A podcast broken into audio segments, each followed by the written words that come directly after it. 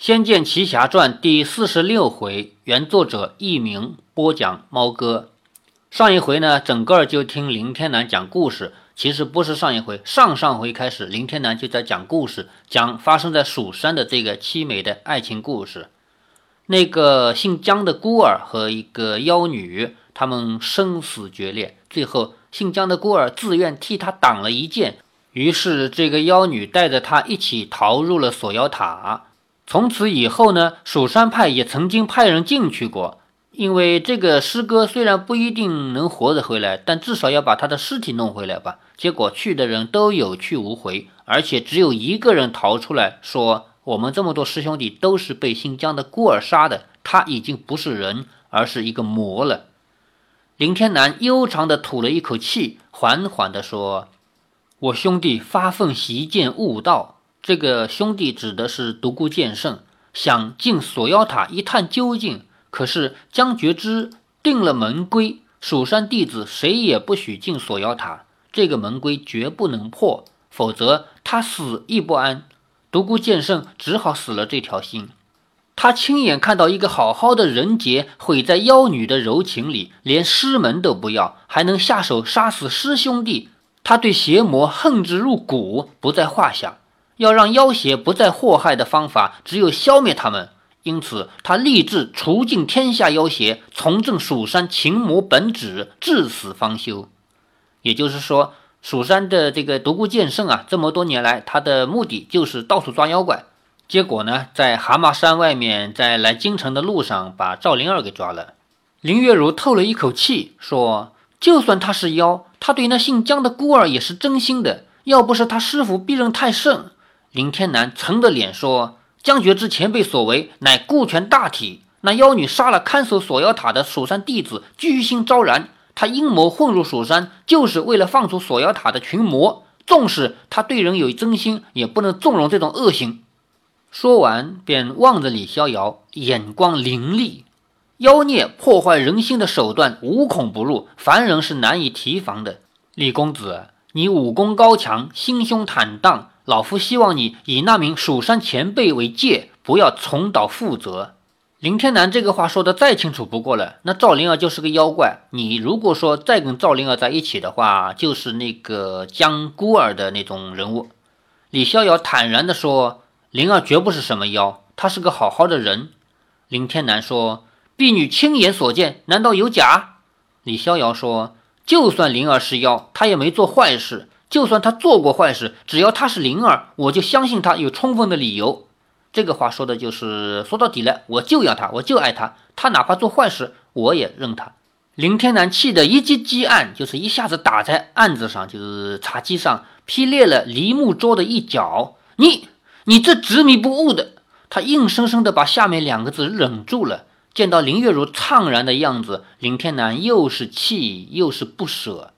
唉，罢了。罢了，林天南站了起来，说：“该说的我已经说了，你好自为之吧。”说完，林天南便往外走。林月如说：“爹，这阵子您您要保重。”林天南停下了脚步，宽厚的背影看起来居然显得有些沉重。要他放手让爱女跟李逍遥在一起，连未来有没有结果都不知道，对他来说实在是太困难的决定。无奈身在江湖，最重视的是承诺。他比武输了，再不舍也只能舍。林天南并没有回头，淡淡的说：“李公子，月如从小娇生惯养，没吃过苦，希望你能好好照顾她。”说完，便大步而出，身子一纵，跃出了尚书府的院子。前辈，李逍遥唤道，但林天南已消失在黑暗之中。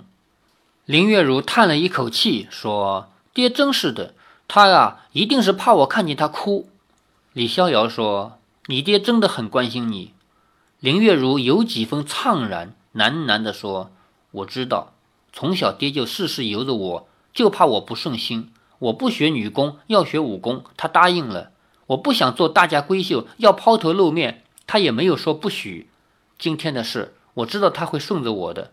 可是，唉。”不知道将来还有没有见面的日子。李逍遥听出了蹊跷，奇怪地说：“你难道此后真的都不打算回家了？”林月如望着李逍遥，反问说：“你要去苗疆，难道你有把握能从苗疆全身而退，安全回到你家吗？”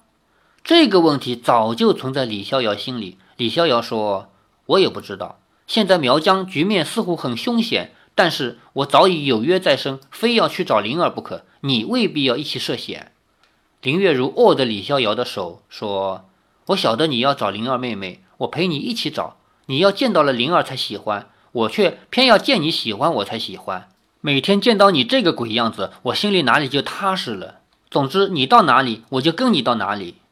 这番话说的诚恳认真，李逍遥也不禁感动，说：“月如，我只是一个不学无术的浪子，你跟着我，只怕只怕过不了舒服的日子。”他想起浪迹天涯的父母，对闯荡江湖有了不同的认知。但他从小就粗衣淡饭，对于江湖的磨难很快就能习惯。而林月如却是娇惯的千金小姐，由奢入俭，绝对是加倍辛苦的。林月如笑道：“如果真是这样，就怪我自己倒霉了。大不了咱们去劫富济贫，学那女飞贼，向贪官污吏借些钱来花花。”李逍遥笑着说：“那就说定了。”等我们找到灵儿以后，我们三个人一同游山玩水，一同吃遍天下珍味，看遍人间美景。这个话说的非常的美，在游戏里边就是这样啊。游戏里边呢，林天南打败了以后，直接就走了，没有前面这么长长的一段故事。然后走了以后呢，李逍遥和林月如就说了这样一段对话：说等找到灵儿以后，我们三个人一同游山玩水，看遍天下美景，吃遍天下美味。可惜的是，我前面也提到过，小说、戏剧、电视、电影第二定律：凡是大家约定我们一起要开开心心，我们永不分离，那么一定意味着马上就分离。等到他们找到赵灵儿以后，也就过了几分钟，林月如就会死掉。这是一个很让人痛心的这样一个结局。回来继续读小说，说我们一起看遍天下美景，吃遍天下美味。林月如拍手笑道：“好啊，活到老，玩到老。”两个人相视而笑。李逍遥又说：“今天已经晚了，咱们明天一同出去打听那个紫金葫芦的主人亲眷下落。就是紫金葫芦那个商人啊，他不是死了吗？去找他的亲戚，物归原主之后，就可以动身去找灵儿了。”林月如笑道：“你要管的事儿还真多啊！你可知那商人姓甚名谁，家住何方？”李逍遥说。他的包袱里有一些文件和家书，上头有他的住所，不难找。两个人各自回房歇寝，一宿无话。第二天，两个人向尚书夫人请过早以后，便带着那名扬州城富商的包裹出门，料想今日就能将此事处理完毕。在游戏里边呢，这是一个支线情节。你不是离开扬州以后，从地上捡了个包袱吗？那个扬州富商已经死在蛤蟆山了。这个包袱里面有紫金葫芦，你如果说直接占为己有，那也就是你的东西。如果你非要去到处找找，找到他的家人，把这个还给他，他家人说：“我也不要这个，送给你吧，这还是你的东西。”这个情节可以玩，可以不玩，这叫支线。依照那名富商所留的证件上地址找过去，竟得出鼓楼，是在城外的一处居民居所。林月如张望着这处处的萧条景象，说。你会不会找错了？李逍遥也有几分困惑，说：“先问问人再说吧。”见有一个落魄的文士在一片破墙前摆了小鸡，贴了一张“卜”字，做起算命的生意来。所谓“富问神，穷问卜”，在穷人汇聚之地，算命一定是饿不着的。见到李逍遥和林月如在一带来回走了两三趟，那算命的文士说：“相公娘子，算个命吧。”李逍遥说：“这位先生，我们不算命，问你问个路。”林月如说：“我们不白问，你要多少银子，我们照给。”那文士扬起下巴，捻着胡须说：“请说，请说。”口气却十分冷淡。李逍遥说：“有个姓宋的人家，丈夫常年在外做生意的，是否住在新堂寺旁？”那文士掐指算道：“是也非是，在也不在。”李逍遥听了一头雾水，说：“哎，能不能说明白一点？”文士冷笑不语。林月如怒道：“你不好好说，我们可不付钱。”那文士笑道：“在下怀才不遇，落魄至此，卖卜玉字为生，倒也不必跟人讨这个钱。”林月如更火了，说：“你瞧不起钱，又怎么不好好回答我们问题？这不是刁难人吗？”李逍遥忙打圆场，说：“哎，这位先生，不如这样吧，你既以卖卦为生，我们就请你给我们算上一卦，算算我们要找的人找得到找不到，如何？”那文士这才展眉说：“问事三百文，测字五百文。”李逍遥将三百文交给他，那文士正经八百的筹算排卦，聚精会神的看了半晌，脸上表情越看越奇怪。林月如见他不干脆地说出答案，在那里装神弄鬼，好生不耐烦，脸色已十分难看。李逍遥也觉得烦了，问：“如何？宋夫人所居在何处？”那文士说：“新堂寺后的柳树，数过去第三株的屋子，便是宋宅。”李逍遥道了一声谢，便与林月如要离开，却被那文士叫道：“稍等，这位公子，还有什么事？”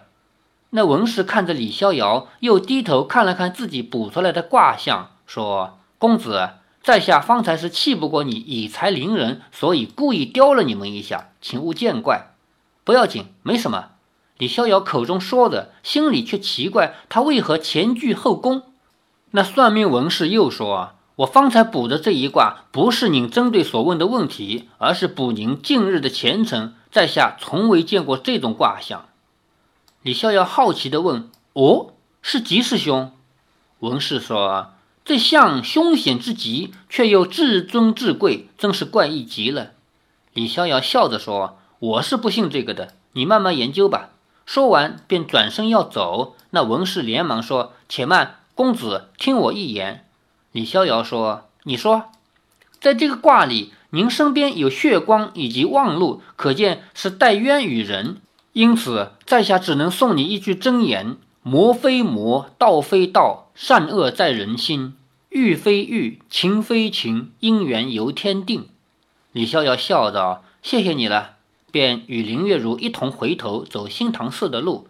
林月如说：“那算命的胡说八道些什么？不胡说八道还能算命？”李逍遥倒是一笑置之。两人绕过庙街的大路，来到庙后的平民居所。只见一排衰草枯杨、零落破旧的屋舍林立。第三株柳树旁的小屋子前，只有一个衣衫显得肮脏的小孩捡着路边的野树果子吃。李逍遥说：“小弟弟，宋夫人可住在此地？”那小孩看了看李逍遥，又看了看林月如，脸色变得有些僵硬，说：“不，我娘说她不在，她去别的地方了，好几天以后才回来。”李逍遥觉得他回答的方法有些奇怪，说：“宋夫人是你娘，我们有很重要的事找她，请她出来一下好吗？”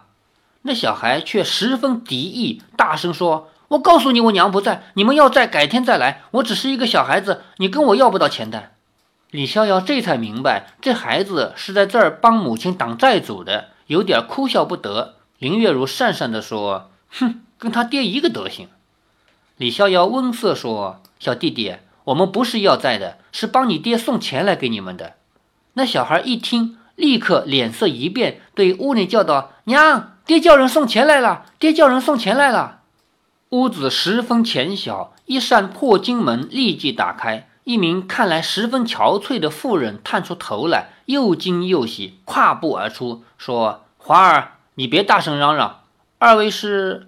李逍遥将那富商的包裹递给那妇人，说：“这是令夫的物品，请夫人收下。”宋氏接过包裹，说：“是这包金没错，当年他带出去的。”他口气颤抖着，眼眶也红了。李逍遥拱手说：“物已带到，告辞了。”宋氏连忙拉住李逍遥，说：“别急着走，两位请到屋里稍坐，让我备菜招待。”“不，不必了。”李逍遥慌忙说。宋氏说。至少喝杯茶水，聊表心意，好吗？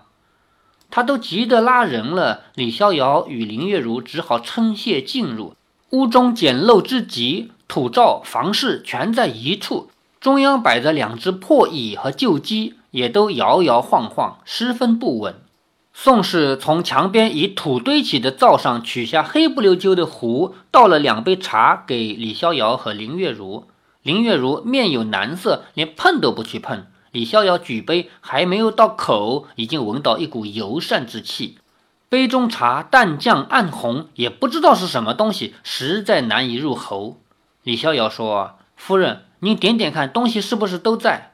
宋氏打开包袱，便滚出了一大堆金银，他看得眼都呆了，一会儿才说：“这，这是我相公的东西。”李逍遥微笑不语。宋氏显然难以置信，发着抖，随手一翻。在锦缎华服中掺杂了一两件粗布的补丁衣服。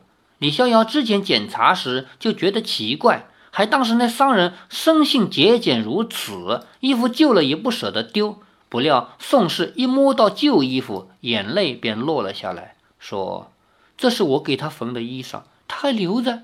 他，他。”宋氏抬头望着李逍遥，突然说：“他的随身之物都在此，他是不是死了？”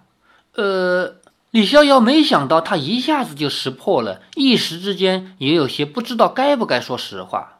林月如却开门见山地说：“你相公生了疾病，一下子就死了，临死之前交代我们把东西给你。”宋氏一边听，眼泪一边掉，凄然地说：“他外出经商多年，半点消息也没有。我听人说他在扬州做出了局面。”我们娘儿俩日子快过不下去了，我想去扬州找他，又没钱，我只当他父遗其妻，不要我们母子了。说到这里，他已泣不成声。原本对那富商十分讨厌的林月如，居然改变了态度，主动上前轻拍了拍他的肩膀，柔和地说：“你相公一心想回来，是扬州城当时有禁令，他出不来，但他天天念着回家，你该相信你相公的心了。”宋氏哭得更惨，李逍遥欣慰于林月如态度的改变。那名古董商人虽然爱财，但他有了钱以后不忘发妻，甚至不认抛弃妻子所缝的衣裳，这份情谊令人感动。林月如的好恶虽然强烈，但也不是连这个都想不通的人。此刻他倒有些欣赏那古董商人了。林月如轻声安慰了一会儿，宋氏才收泪说。二位把他的遗产送回来，我母子下半生再也无忧。这份大恩大德，妾身万死难报。说着，拉着儿子便要跪下。李逍遥手快，一弯身，一手一个，把两人都拉住了，说：“别这样，我们也只是顺路，不算什么的。”宋氏说：“有恩不报，妾心不安。那么这个玩物，请收下，聊表寸心，好吗？”宋氏拿出来的，居然就是那个紫金葫芦。李逍遥和林月如见了，都忍不住相视大笑。宋氏一愣，说：“公子小姐，这太微薄了吗？”李逍遥想起当初为了这个紫金葫芦，那商人还诬赖他们是贼，现在他的夫人却要把这个东西送给他们，让李逍遥和林月如都觉得好笑。李逍遥说：“不，绝不微薄。令夫生前最看重的就是此物，您还是收回去吧。”也许是个价值连城的宝物，我们受之有愧。宋氏说：“妾身并不懂得古物的价值在哪里。先夫留下这些钱财，已经足够我抚养孩儿到成年以后。留着这个宝物，反而可能是灾祸。如果它真的价值连城，我更不敢保留它；如果它不值什么，我留着也是白留。因此，送给公子做个纪念，再合适不过了。请李公子您一定要收下。”见他说的这么诚心，李逍遥不好意思地说：“那那就却之不恭了。”宋氏放心的一笑，把儿子牵过来，又执意对李逍遥和林月如磕了几个头，感激之情溢于言表。李逍遥与林月如好不容易才离开新唐寺，轻松地散步回尚书府。李逍遥把玩着那个紫金葫芦，说：“这玩意儿到底哪里值钱？”林月如拿过来看了看，说。你看葫芦底下刻的图文耶？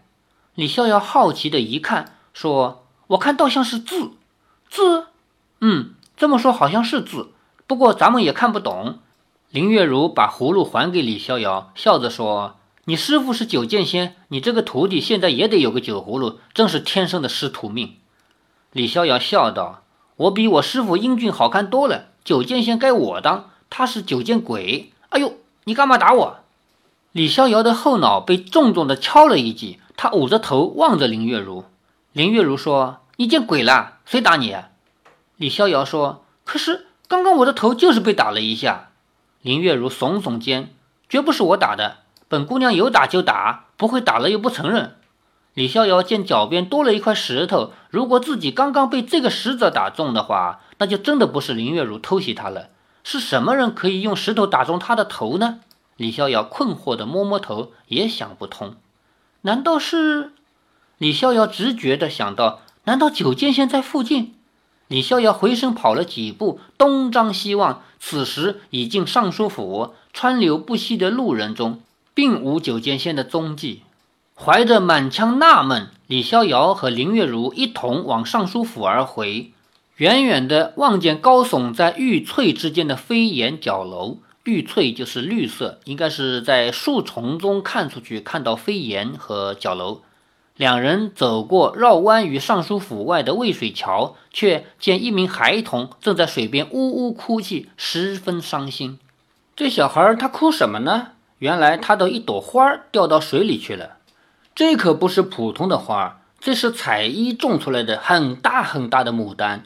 彩衣他本来就是种花高手，我们前面已经提到过，他家里也就是尚书府里面种了很多很多大的不得了的牡丹。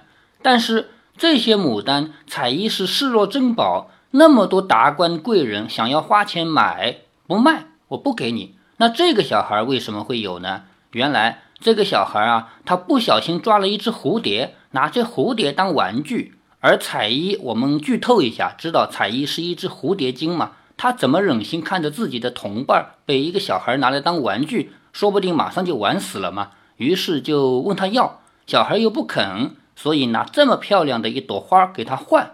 但是这小孩呢，把这朵花弄到水里去了以后，捞不上来，够不着嘛？再说捞上来也不见得好了，所以就在那儿哭。这个时候，李逍遥和林月如过来，他们两个是侠客嘛，碰上路见不平，当然要帮忙，哪怕是一朵花丢了也要帮忙。于是，林月如、李逍遥两个人就帮这个小孩。游戏和小说在这里有些差别，差别在于游戏是到水里捞了花出来给他，而小说呢，林月如重新去弄了一朵花给他，而且小说在这里借的这个小孩啊。借这个小孩的台词，更加鲜明地给我们展示了一下彩衣的疑点。什么疑点呢？因为他不是普通人，他是蝴蝶精。这一只蝴蝶精在这里生活了几个月，周围的人一定会有很多很多的怀疑之处，因为总是不可能说你做的天衣无缝嘛。在游戏里边，你如果控制着主角到处走走，你会发现到处都在讨论彩衣。